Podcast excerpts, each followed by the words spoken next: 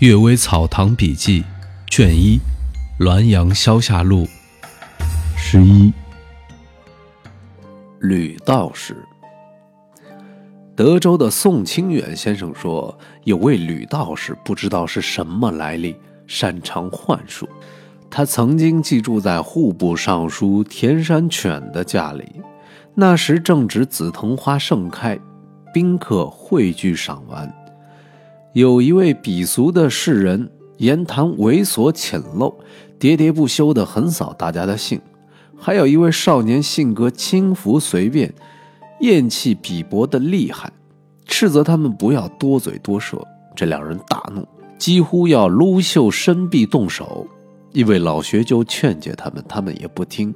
老学究也怒形于色，于是弄得满座客人都很不愉快。道士和小童耳语了几句，拿来纸笔画了三道符焚烧。这三人忽然都站了起来，在院子里转了好几圈。之后，那位俗士奔向东南角坐下，喃喃自语起来。仔细一听，是在与妻妾谈家事。他一会儿左顾右盼的似在劝解，一会儿又和颜悦色的为自己辩解，一会儿做出承认过错的样子，一会儿跪下一条腿。一会儿啊，两条腿都跪了下去；一会儿叩头不已。再看那位年轻人，他坐在西南角的花篮上，飞眼送情，卿卿我我的细声软语；一会儿嬉笑，一会儿谦逊的推辞；一会儿低声唱《浣纱记》，咿呀不已。他的手打着拍子，极尽放荡的丑态。那位老学究。则端坐在石凳上，在讲解《孟子》中齐桓晋文之事那一章，分析字句，还指点东西，左顾右盼，好像和四五个人对话。忽而摇头说：“不是。”忽而瞪大了眼睛说：“还不明白吗？”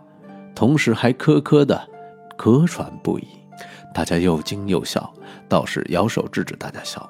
等到酒会快结束时，道士又烧了三道符，于是那三人怅惘的坐着，过了一会儿才醒了过来。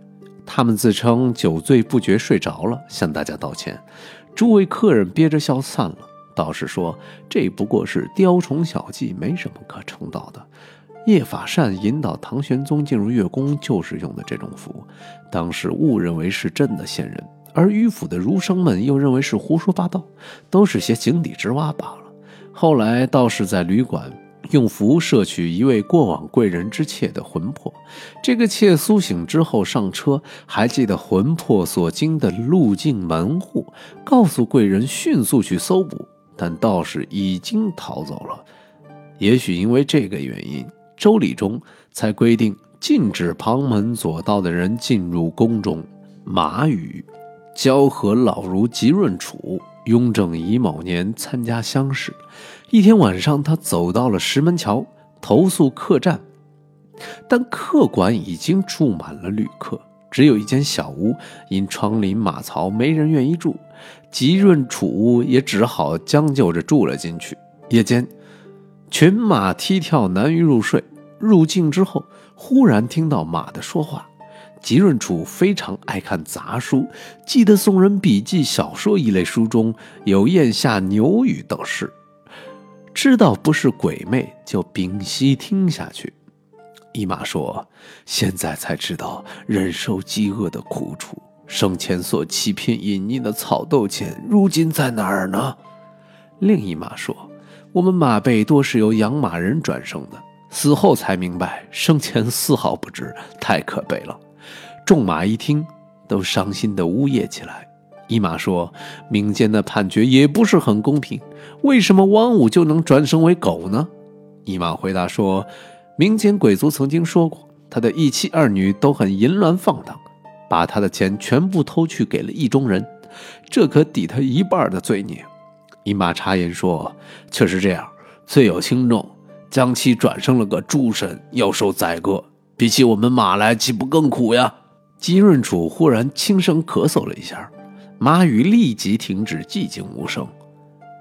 此事之后，吉润楚经常用以告诫养马的人：善立。我的一位侍女啊，从来也没有骂过人，她说曾亲眼看见过她祖母善于骂人，后来没发现有什么病，舌头却烂到喉咙部位，不能吃饭也不能说话，这么挨了几天饿之后就死了。